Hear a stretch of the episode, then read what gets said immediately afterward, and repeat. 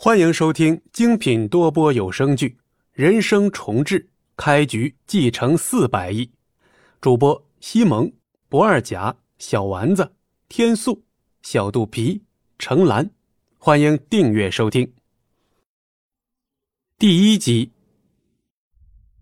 九十九岁，你在子女的陪伴下安详的离开了人世。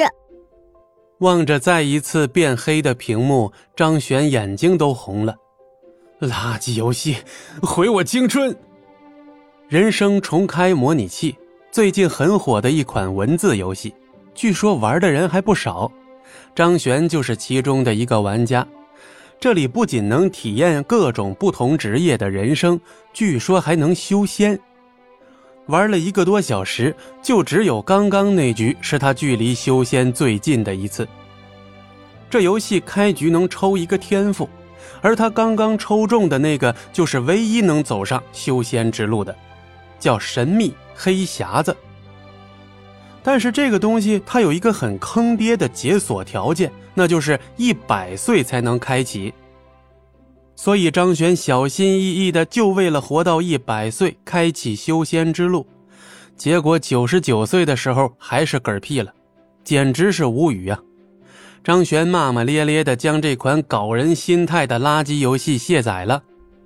人生重置模拟器魔幻版，系统绑定宿主。脑海中传来的声音让张璇一惊，然后面露喜色。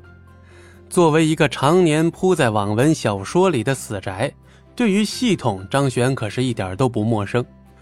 不过自己一没穿越，二没重生，怎么就被系统青睐了呢？本系统为人生重置模拟器魔幻版，可以让宿主体验到模拟人物死前一个月的人生，并将得到的知识或者技能带入现实。若宿主能改变模拟人物的死亡结局，将获得天赋抽奖机会一次。人物重置模拟器魔幻版正式启动，宿主是否开启第一次模拟？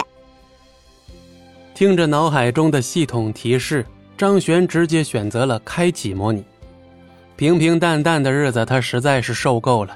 身为一个死宅，谁能拒绝这样的系统啊？跟他刚刚玩的游戏差不多，开局抽天赋卡。不过不同于游戏的是，这系统开局可以抽三张天赋卡。就这点来说，这系统就比那破游戏有良心。开启第一次模拟之后，张璇开始抽天赋。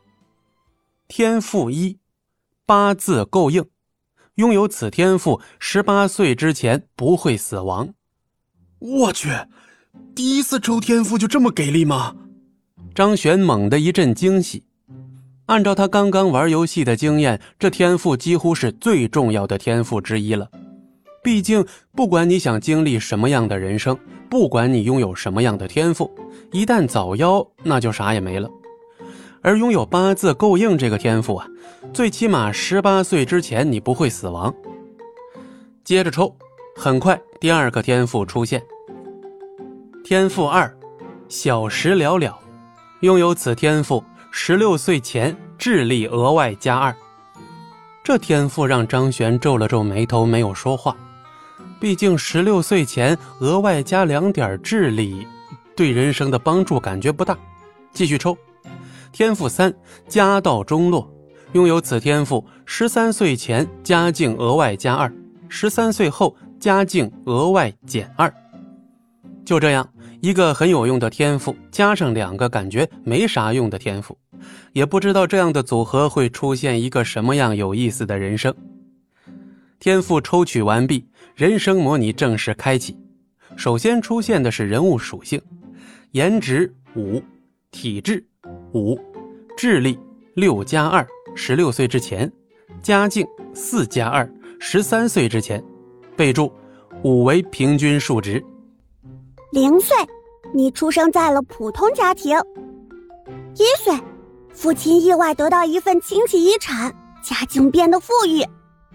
三岁，你进入了幼儿园，表现聪颖。六岁，你进入了小学，老师纷纷惊讶你的聪慧。七岁，你的神童之名得到广泛的传播，深受老师喜爱。十二岁，你以优异的成绩被本市私立中学录取。十三岁，成绩优异，家境优越，性格开朗的你被所有人深深的喜欢着，包括你喜欢的那个他。十四岁，父亲炒股失败，家里大量欠债，性格开朗的你。渐渐不在。十五岁，家里负担不起高额学费，你从私立学校转学至普通学校。十六岁，你以优异的成绩考入重点高中，你希望通过努力改变家里的情况。十八岁，你泯然众人，性格变得阴沉偏激。二十二岁，你从三流大学毕业，开始找工作。二十五岁，意外情况下，你遇到了当初的那个他，可你们已经相差甚远。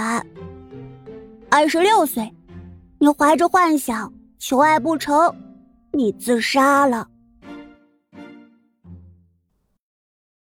本集播讲完毕，感谢您的收听，我们精彩继续。